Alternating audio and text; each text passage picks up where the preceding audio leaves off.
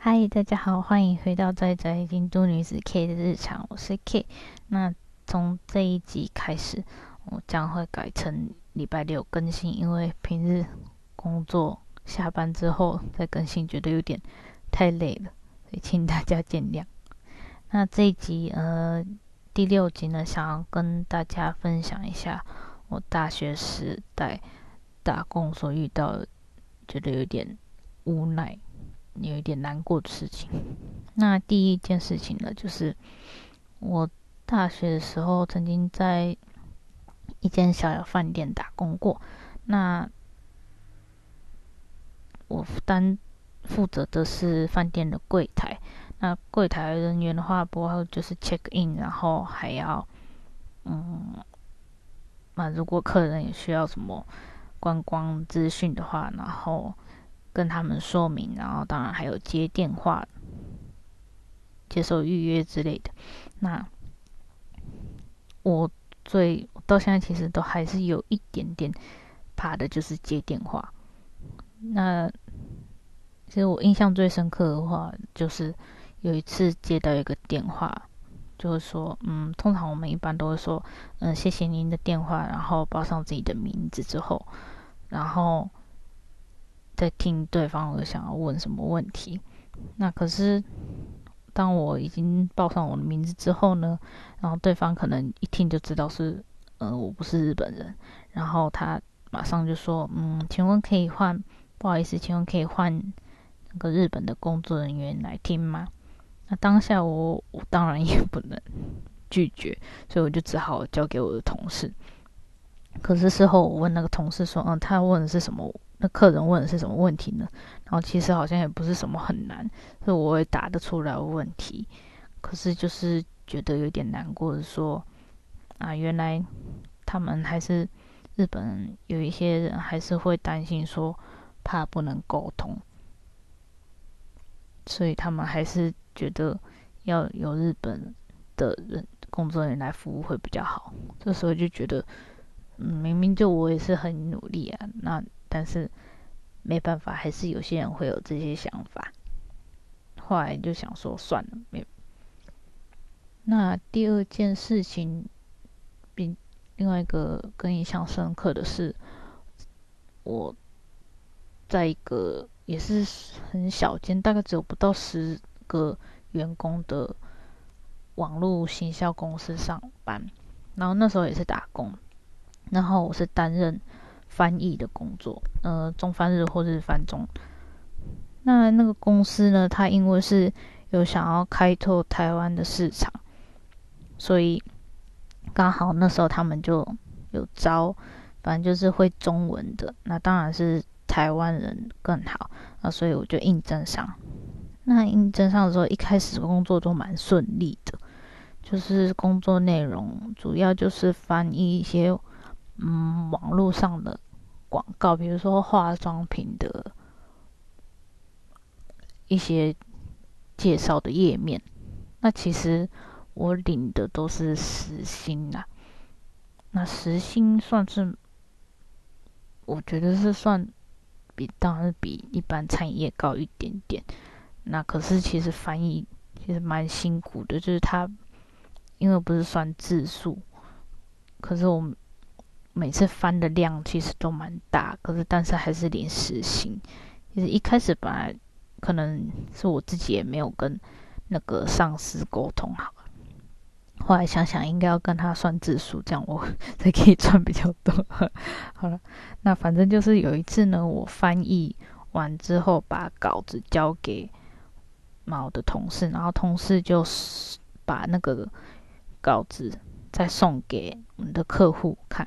那好像过了一两个礼拜之后吧，那个我的上司突然就找过去说：“哎，你这个地方可能要修正一下，怎样怎样。”那我就哦好啊，那我就确认一下那个稿子。那可是看了那个修正后的的稿子呢，我就觉得嗯奇怪。我觉得这个讲法没有错，文法应该是没有错，为什么他要把它修成这个？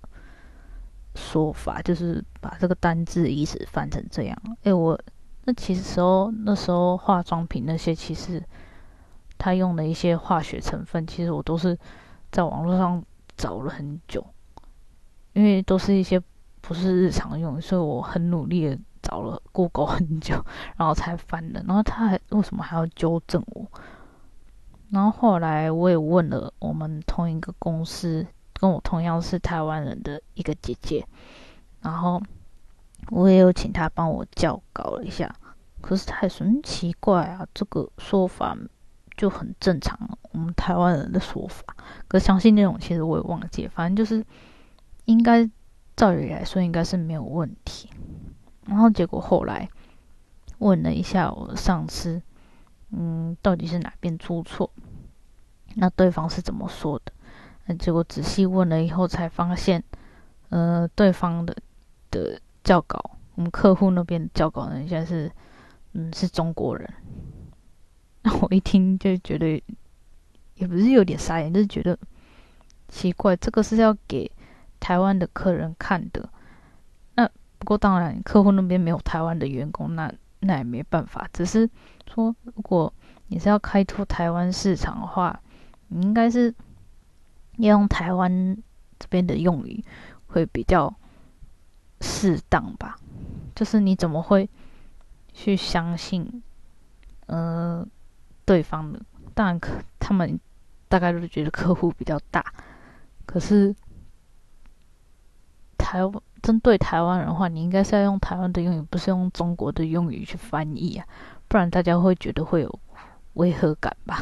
对，所以就觉得很无奈。可是后来还是啊没办法，毕竟上司他也他也不会中文，他也没办法判断。到底是要哪边比较正确？所以就想说，好吧，好，那我就只好就是照客户那边的修正后的原稿，然后就把它送出去。可是现在想想，就觉得说，嗯，为什么照理来说你应该要相信自己人，那你怎么会要相信客户那边呢？就觉得有点小小无奈吧。对啊。那大概就是这两件事是让我印象比较深刻。那其实真的是日本人该怎么讲？嗯，排外的人就很排外，那没办法，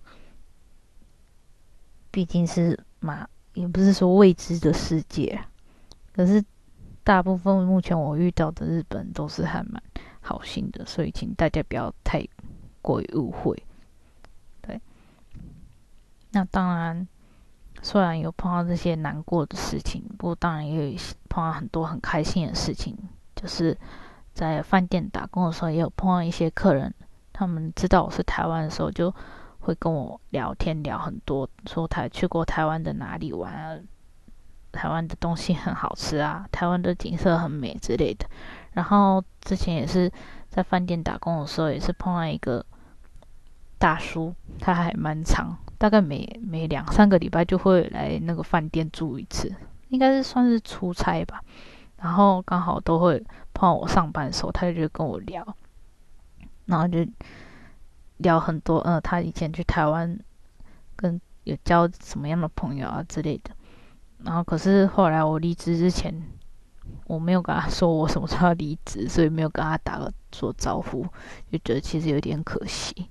不过说实在，其实。大部分的日本人其实都都对台湾保持了蛮蛮好印象，都是觉得还蛮欣慰的一件事情。对，也是因为那个之前三一一的时候，台湾也是